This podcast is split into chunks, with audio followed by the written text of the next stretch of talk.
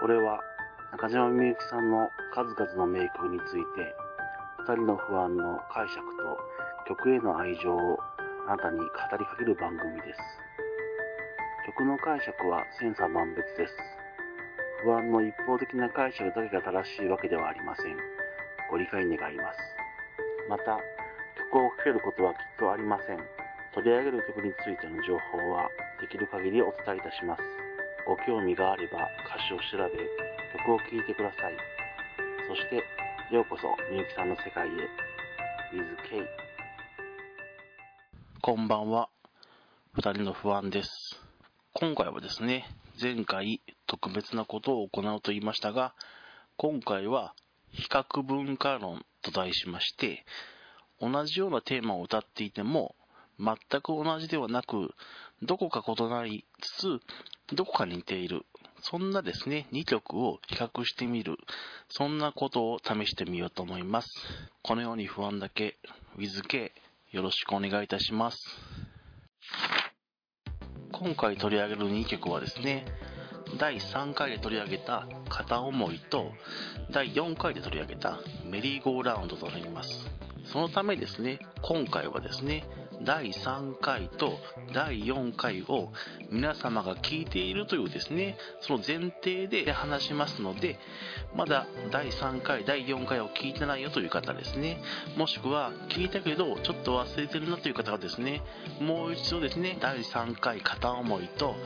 第4回のメリーゴーラウンド、こちらをですね、もう一回聞いてみてから、今回をですね、比較文化論の方を聞いていただければと思います。まずですね、それぞれの曲の特徴といいますか、まず片思いの方は、だいぶ強い口調で言い切りになっております。そして、二人称からのですね、忠告、警告の曲です。また、自分の行動に対するリアクションをですね、歌われております。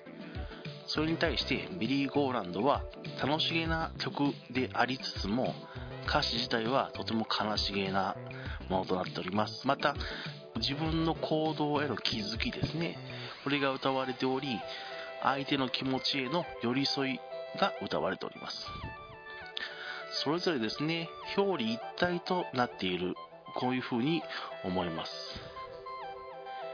そして、この2曲でですね、共通するというか、同じ、同じようなテーマだなと思われる部分はですね、自分の思いを寄せる相手ですね。相手が自分に対する恋愛感情が全くないこと。相手を好きだとだけ思っていればよかった当時の心がですね、直接的ではなく、影に隠れながらですね、間接的に歌われております。第3回と第4回それぞれですね、それぞれ歌に対するどんな印象なのかを話しました。え、ー、と、かいつまんで話しますと、片思いは相手がですね、自分が行為をする相手からの曲のようですが、実際は自分の理性からの警告ではないか、まだまだ甘い夢を見ている恋愛脳である覚醒している理性がそれに対して非難をしているような歌ではないかと私は解釈しました。またメリーゴーラウンドの方はですね自分の行動にようやく気づいた自分の歌です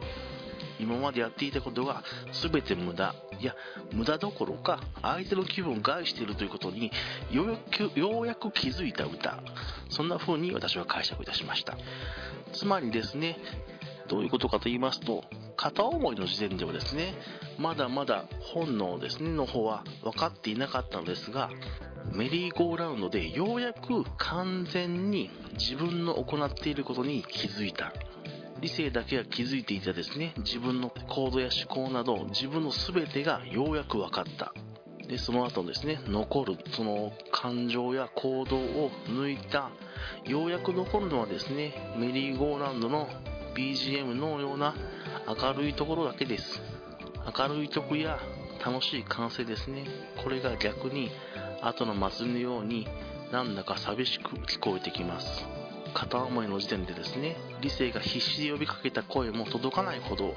いろいろなアプローチを相手にしてきたのですが周りの様子を見てようやく自分の行動に気づくことができたんです。むしろですね片思いの頃は理性の声が聞こえていたのだとしてもその声が聞こえないふりをしていたのかもしれません。自分の声にですね耳を塞いでいたのかもしれません。私があなたを好きならばそれでいい。この思いだけでですね突っ走ってきてるのかもしれません。でも現実を突きつけられました。それまで散々ですね理性からの警告を受けていたのに周りの様子を見た自分の目でですねそう自分の目でようやく自分の行いがどういうことをしていたのかということをですね気づくことができた。この2つの曲はですねそれぞれ独立している曲なのですが私はですね何て言いますか連続連続まあ連続はしてないんですが続きもののような曲にですね私の方が聞こえるんです。片思いの曲の後数年後のですね数年後なのかな。曲の発表自体は数年後なのですがもしかしたら片思いとメリーゴーラウンドのですね曲のそれぞれの時間の幅というものはですね。そんなにないのかもしれません。以上今回は比較文化論として片思いとメリーゴーランドについて同じようなテーマを歌いながら全く同じではない差異ですね。の部分と同じような気持ちですね。それについて語ってみました。皆さんはどう思われますでしょうか？このように不安だけ WithK お相手は2人の不安でした。それではまた。